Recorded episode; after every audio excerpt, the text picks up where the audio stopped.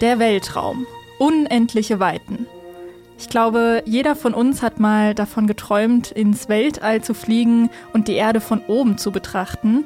Immer noch stellt uns das Universum vor große Rätsel und eines der merkwürdigsten und geheimnisvollsten Objekte sind wohl die schwarzen Löcher. Lange waren sie ein Mysterium, mittlerweile sind wir ein bisschen hinter ihre Geheimnisse gekommen. Letztes Jahr zum Beispiel hat das erste Foto von einem schwarzen Loch die Runde gemacht. Über die Forschung an schwarzen Löchern wollen wir heute mal ein bisschen genauer sprechen. Und da haben wir einen der Top-Experten zu schwarzen Löchern befragt, nämlich einen der diesjährigen Physik-Nobelpreisträger, Reinhard Genzel. Das Forschungsquartett. Wissenschaft bei Detektor FM. In Kooperation mit der Max-Planck-Gesellschaft. Dieses Jahr geht der Nobelpreis in Physik an drei ForscherInnen. Die US-Amerikanerin Andrea Ghez, an den britischen Forscher Roger Penrose und an den deutschen Forscher Reinhard Genzel.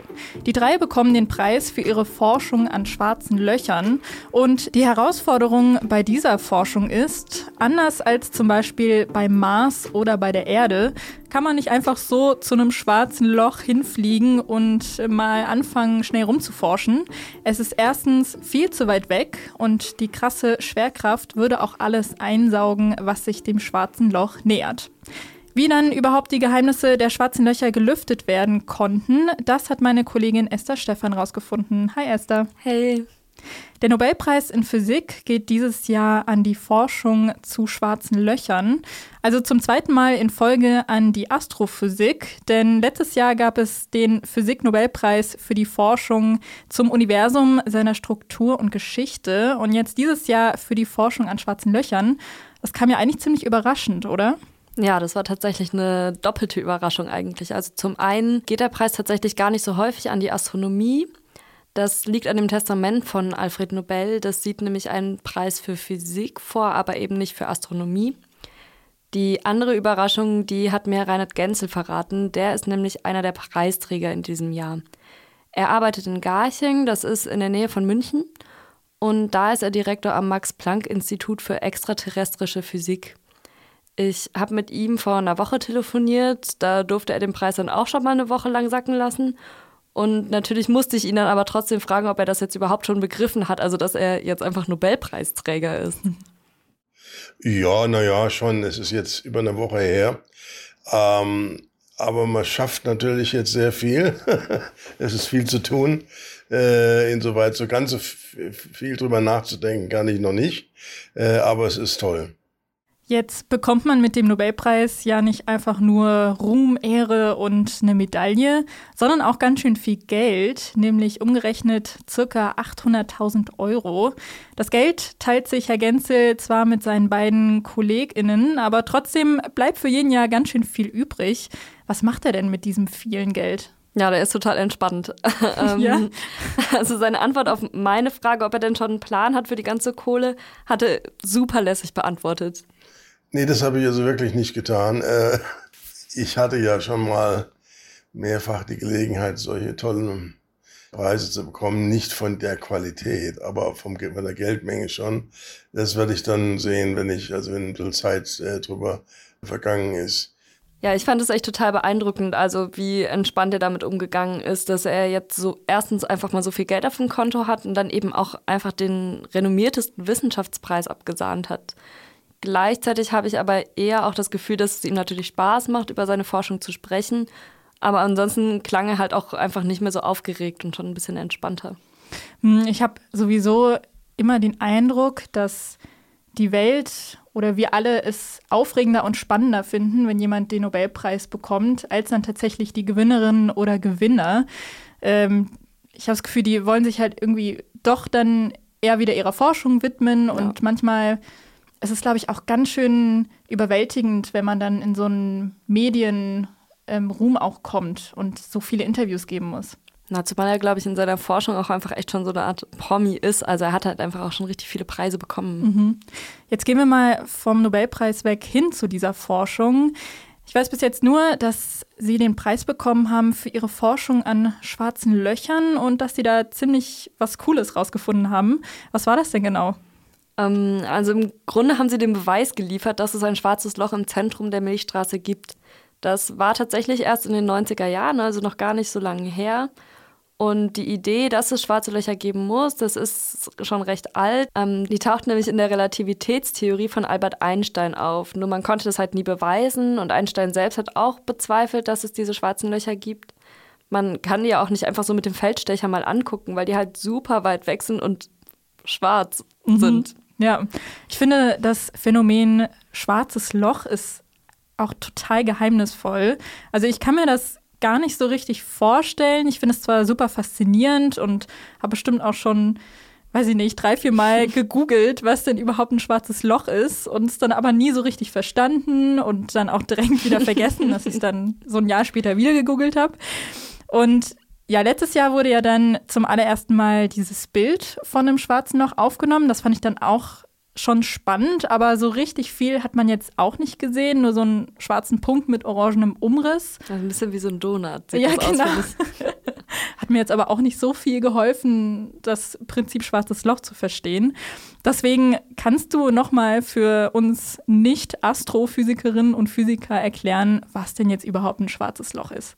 Ja, da hatte ich ja natürlich auch den besten Ansprechpartner. Ich bin nämlich auch keine Astrophysikerin. ähm, und ich habe ihn dann auch erstmal nochmal gefragt, ob er mir das vielleicht nochmal erklären kann, damit ich auch nochmal sicher sein kann, ob ich es wirklich richtig begriffen habe. Erstmal so vorab, äh, schwarze Löcher haben halt super viel mit Materie zu tun. Das sind alle Dinge, die eine Masse haben, also die man anfassen kann, die man wiegen kann vor allem.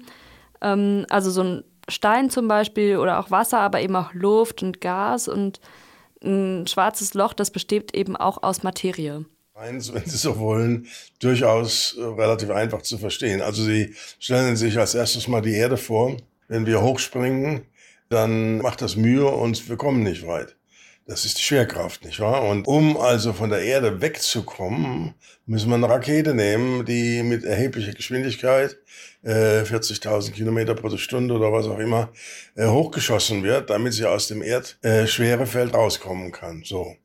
Und wenn man jetzt sich diese Schwerkraft anschaut, dann ist die umso stärker, je größer die Masse ist, aber auch umso größer, je kleiner das Objekt ist. Das heißt also, ich kann zum Beispiel jetzt die Erde hernehmen und sie in Gedanken immer kleiner machen. Dann muss die Rakete, die ich da rausschicken will, immer schneller fliegen. Und wenn ich jetzt in Gedanken die Erde auf ein Zentimeter, ein Zentimeter Durchmesser äh, zusammendrücken würde, dann hat die Geschwindigkeit dieser Rakete ist Lichtgeschwindigkeit. Und das geht nicht. Die Lichtgeschwindigkeit ist sozusagen, das wissen wir empirisch aus vielen Experimenten, sozusagen die, die Geschwindigkeitsbeschränkung, die oberste, die im, im Universum möglich ist. Das heißt, das Licht kann nicht mehr raus. Dadurch kommt diese, was wir jetzt schwarz nennen. Ja, so ein Objekt, was innerhalb des schwarzen Lochs ist, kann nicht nach außen kommunizieren oder auch selbst wieder rauskommen. Also je mehr Masse etwas hat, desto größer ist die Gravitation, also die Anziehungskraft. Aber viel Masse muss eben nicht bedeuten, dass etwas auch groß ist. Wenn man sich zum Beispiel eine Kugel aus Blei vorstellt und dagegen eine genauso große Kugel aus Baumwolle zum Beispiel, dann kann man das, glaube ich, ganz gut verstehen. Wenn ich jetzt aber diese Kugel Blei nehme und die immer mehr verkleinere, dann bleibt die Masse theoretisch gleich oder dieses Baumwollknäuel zusammendrücke, da geht es vielleicht sogar noch besser. Die Gravitation ist aber viel, viel stärker, obwohl die Masse gleich bleibt. Mhm. Und je mehr Gravitation etwas hat, desto mehr Energie muss ich aufwenden, um mich davon zu entfernen. Ähm, das hat Herr Gänze mit dieser Rakete beschrieben, die eben immer schneller fliegen muss, je kleiner wir in Gedanken unsere Erde machen. Das bedeutet aber auch, je kleiner und massereicher etwas ist, desto schwieriger wird es überhaupt dieser Gravitation zu entkommen. Und ab einem bestimmten Punkt wird dann eben alles einfach nur noch angezogen, auch Licht. Hm, und deswegen sieht man ja schwarze Löcher auch nicht, oder? Weil das Licht komplett verschluckt wird. Genau. Hm. Ähm, also ein schwarzes Loch, ich fasse es nochmal zusammen, ist eine kleine Ansammlung von Masse, die eine total hohe Gravitation, also Anziehungskraft hat. Das heißt, wenn das schwarze Loch so so eine hohe Anziehungskraft hat, dann müsste ja auch eigentlich super viel Kram in diesem schwarzen Loch sein, oder? Ja, an der Stelle wird es tatsächlich ein bisschen tricky, ähm, weil halt diese Gravitation so hoch ist, dass man eben nicht einfach mal eine Sonne dahin schicken kann. Du hast es in der Anmoderation schon gesagt. Mhm. Ähm, also versucht man das so ein bisschen zu umgehen und mehr mit Messungen zu arbeiten, die so drumherum um das schwarze Loch gehen. Mhm. Wenn man jetzt nach außen hin Signale schickt, dass die Signale immer diese immer schneller, immer mehr Energie verlieren. Das ist also die Rotverschiebung. Und gleichzeitig gibt es dann einen Punkt, jenseits dessen man eben nicht mehr umkehren kann, weil die Geschwindigkeit der Rakete jetzt die Lichtgeschwindigkeit geworden ist. Und das ist der Ereignishorizont. Und dann hält diese Rakete nichts mehr auf. Also auch, man ist jetzt innerhalb des schwarzen Lochs, innerhalb des Ereignishorizonts, kann aber nicht mehr umdrehen und fliegt dann unweigerlich in endlicher Zeit auf einen Punkt zu. Und letztendlich ist in, in diesem Punkt alle Masse des schwarzen Lochs vereint. Das wiederum ist etwas, was wir als Physiker bezweifeln, dass das richtig ist. Denn die Quantenphänomene, die auch in der Gravitation sicherlich eine Rolle spielen, müssen diesen Punkt irgendwie aufschmieren. Wir wissen noch nicht wie und es wird auch sehr schwer sein, dieses Phänomen zu, äh, empirisch zu beobachten, wie, denn, wie ich gesagt habe. Wir können da nicht hinfliegen oder wir können keine Informationen äh, bekommen, aber es muss so sein. Deshalb ist die allgemeine Relativitätstheorie in dem Sinne ein unvollendetes Bauwerk, das sicherlich richtig ist in bestimmten Bereichen, aber irgendwo mal dann auch äh, nicht mehr richtig sein kann. Und das ist auch ein, eine der vielen Antriebe, warum viele, viele Physiker mit verschiedenen Methoden, Gravitationswellen und unsere elektromagnetischen Wellen, die wir benutzen, sowohl im Radiobereich wie im, im Infrarotbereich, versuchen jetzt an diese Objekte immer näher ranzukommen, um möglicherweise Abweichungen zu sehen. Also um das jetzt nochmal in Kurzform zusammenzufassen, wenn jetzt zum Beispiel ein Stern an einem schwarzen Loch vorbeisaust und wir stellen uns vor, dass wir dabei von hier aus mit Instrumenten in Richtung des schwarzen Lochs schauen, dann sehen wir, dass der Stern roter zu werden scheint, weil das Licht gegen die Gravitation von dem schwarzen Loch ankämpfen muss und sich dabei sein Farbspektrum quasi aufteilt. Bei uns sieht das dann so aus, als wäre der Stern roter und das ist die sogenannte Gravitationsrotverschiebung. Und mit solchen Messungen oder eben auch indem man die Gravitationswellen misst, kann man doch schwarze Löcher erforschen, eben indirekt. Mhm. Und mit diesen Messungen oder für diese Messungen haben dann auch Herr Genze und die beiden anderen den Nobelpreis bekommen oder war das nochmal eine andere Entdeckung? Ja, nicht so ganz. Also der Preis ist tatsächlich mehr so eine Art Nobelpreis fürs Lebenswerk, wie er mir erzählt hat.